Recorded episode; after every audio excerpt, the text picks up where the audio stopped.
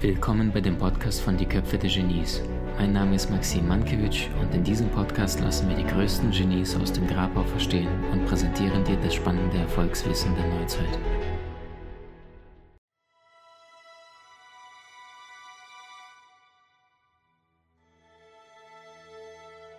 Schmerz ist unvermeidbar. Du kannst dich irgendwo an einem Tisch äh, stoßen, du könntest dir irgendwie einen Fuß aufschlagen oder ähnliches und das tut in dem Moment körperlich weh, wenn du dich schneidest in der Küche.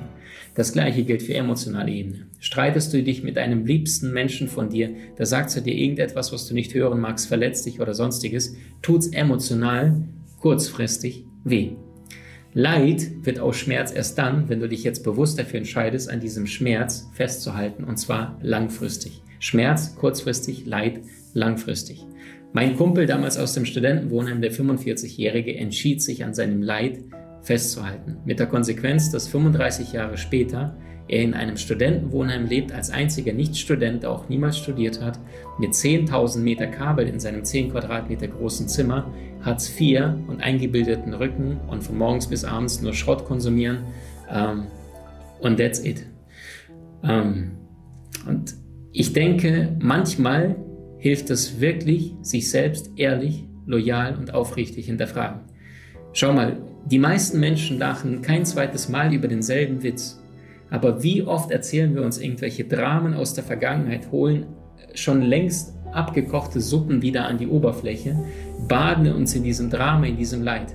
Und weißt du, einer der Gründe, warum Menschen das sehr, sehr häufig tun, ist, dass plötzlich Menschen, wenn die Gegenwart total Mist ist, dann manchmal in die Vergangenheit gehen und dann das Gefühl haben, hey, jetzt fühle ich mich wieder.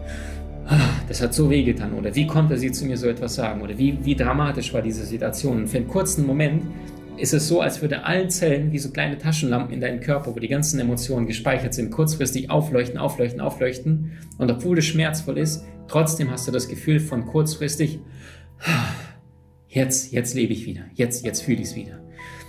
Eigentlich total traurig, nur wenn du mich fragst, sind sehr viele Menschen ähm, auf diesem Konsum von alten negativen Emotionen einfach nur, äh, weil sie nicht gelernt haben, wie, du ihre, wie sie ihren eigenen Fokus bewusst richten. Machen wir es mal praktisch. Stell dir ab sofort tagtäglich immer wieder die Frage, fokussierst du dich auf das, was in der Vergangenheit liegt oder in der Gegenwart oder deiner Zukunft? Fokussierst du dich auf das, was du beeinflussen oder was du nicht beeinflussen kannst? Fokussierst du auf das, was du hast oder auf das, was dir fehlt? Und ähm, ich glaube, wenn wir nur diese drei Fragen uns immer wieder stellen und vor allem eine vierte magische Frage, stell dir immer wieder die Frage in deinem Leben, was würde ein Mensch, der sich selbst wirklich liebt, jetzt in dieser Situation tun? Was würde ein Mensch, der sich selbst wirklich liebt, jetzt in diesem Moment, in dieser Situation tun? Nicht, was würde ich tun, wenn ich mich lieben würde, funktioniert nicht, da trickst du dein Ego nicht aus, sondern was würde ein Mensch, der sich selbst wirklich liebt, jetzt in diesem Moment tun? Und ich glaube, Leben ist nicht das, was uns passiert, sondern Leben ist das, wer du wählst zu sein, im Rahmen dessen, was dir passiert. Und ich habe so ein schönes Zitat von euch ähm, rausgefunden von Miles Davis. Das ist einer der größten äh, Trompeter aller Zeiten und einer der, der Legenden in der Jazzmusik. Ähm, er hat ein paar schöne Sachen gesagt. Eins davon ist, keine Note sei falsch, ehe man die nachfolgende gehört hat. Ja, keine Note sei falsch, ehe ja man die nachfolgende gehört hat, äh, die nachfolgende Note. Und wie meinen die das? In Jazz, weißt du ja, ist manchmal komplett Chaos aber solange die nächste Note mit der, der vorherigen harmoniert, war die vorherige nicht die falsche Note. Oder in den Worten von Sören Kierkegaard, das Leben kann nur vorwärts gelebt, aber nur rückwärts verstanden werden. Das Problem ist, wir Menschen machen sehr, sehr häufig, denn wir fällen ein Urteil von dem, was jetzt gerade ist. Ähm, dazu eine schöne Anekdote. Ein Mann hat ein Pferd und äh, mit diesem Pferd arbeitet er immer wieder in seinem Garten. Er bestellt die Pfelde, damit er seine Familie ernähren kann. Eines Tages rennt dieses Pferd weg. Und da kommen die Nachbarn und sagen, oh, du hast aber Pech, du hattest ein Pferd, jetzt hast du gar keins, jetzt kann dir nur noch dein kleiner Sohn äh, helfen, das Feld zu bestellen. Das ist wirklich Pech. Da schaut der alte Weise und sagt, Mag sein. Nach knapp einer Woche beschließt er sich, loszugaloppieren und nachzuschauen, ob er denn sein Pferd irgendwo in der Wildnis findet. Und tatsächlich nach knapp einer Woche kehrt er wieder zurück und hat nicht nur sein altes Pferd gefunden, sondern ein wildes Pferd zusätzlich mit dabei. Da kommen die Nachbarn und denken, das gibt's doch gar nicht. Hat der Alte ein Glück? Und wieder sagt der alte Weise, mag sein. Der alte Weise hat einen kleinen Sohn und der kleine Junge hat Freude, nicht nur an dem alten Pferd, auf dem alten Pferd zu reiten, sondern auch auf dem neuen Pferd. Das Problem, das neue Pferd ist relativ wild, noch unberitten und kennt es nicht, Menschen auf dem Rücken zu haben und schmeißt den jungen Mann vom Rücken und der fällt hin, bricht sich das Bein und kommt ins Krankenhaus. Da kommen wieder die Nachbarn und sagen, oh, du hast aber Pech, dein Sohn kann jetzt nicht mehr im Garten und im Feld bestellen, helfen. Jetzt hast du zwar zwei Pferde, aber du bist ganz allein. Und wieder sagt der alte Weise, mag sein.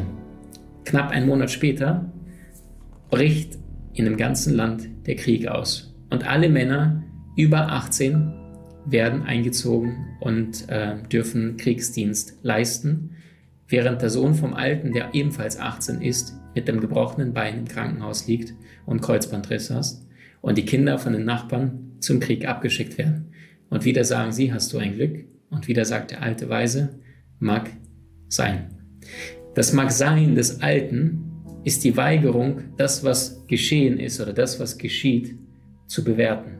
Denn in seinem höheren Bewusstsein, in seiner Weisheit weiß er, dass dieses scheinbar zufällige Ereignis in diesem Geflecht des Ganzen eine gigantische Auswirkung haben kann. Wir wissen manchmal nicht, wenn du vielleicht eine Bahn verpasst hast oder vielleicht irgendwas passiert ist, dass du dachtest, ach Mist, ich bin zu spät gewesen, ob du an dem Morgen auch bei der Arbeit angekommen wärst, wenn du ähm, den Schnürsenkel äh, eine Minute früher zugekriegt hättest oder irgendwie dir irgendwas nicht von der Tasche zu Hause vergessen hättest. Wusstest beispielsweise, dass Michael Jackson am 11. September 2001, als die World Trade Center Türme gefallen sind, ganz, ganz oben in dem World Trade Center 1 einen Meeting hatte, ein Meeting hatte um 8 Uhr morgens gleich und nur aufgrund der Tatsache, weil er in New York gerade war und mit seiner Mutter telefoniert hat bis 2, 3 Uhr nachts, ich glaube, sie war sogar vor Ort, ähm, und sie entsprechend länger gemacht haben, hat er sein Meeting verpennt im 9-11 World Trade Center. Er wäre mit von der Partie gewesen und heute würden wir viel früher ähm, ja, über Michael Jackson trauern an dem Tag. Ähm, und er sagte, ich habe einfach verpennt. Mutter, du hast uns mit deinen langen Gesprächen bis in die Nacht, bis zwei, drei Uhr nachts wachgehalten und dadurch konnte ich nicht in dieses Meeting wahrnehmen und habe entsprechend es verpasst. Wahre Geschichte. Ähm, okay, und jedenfalls wollte ich dir ein Zitat nachliefern von Miles Davis, den ich großartig finde. Ähm, also einer der bekanntesten, größten Jazzmusiker aller Zeiten. Und er sagt wie folgt. Jeder kann eine Trompete spielen. Die Note, die Note zu treffen sind nur 29 Prozent des Erfolgs. Aber die Einstellung des Motherfuckers, der die Musik spielt, ist zu 80 Prozent für den Erfolg verantwortlich. Also du merkst, ist kein Mathe-Genie, sondern ein Musiker. Die Note zu treffen sind nur 29 Prozent des Erfolgs, aber die Einstellung des Motherfuckers, der die Musik spielt, ist zu 80 Prozent für den Erfolg verantwortlich. Das heißt, es ist immer, immer, immer die Einstellung dessen, was jetzt gerade ist. Ähm, wer ein Warum zum Leben hat, erträgt fast jedes Wie, sagte Friedrich Nietzsche.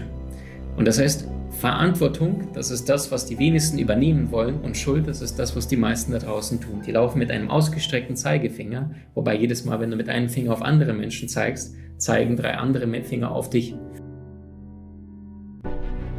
Wie hat dir die neueste Folge gefallen? Hinterlasse uns gerne einen Kommentar oder profitiere von entspannenden Videokursen aus unserer Online-Akademie unter köpfe-der-genies.com.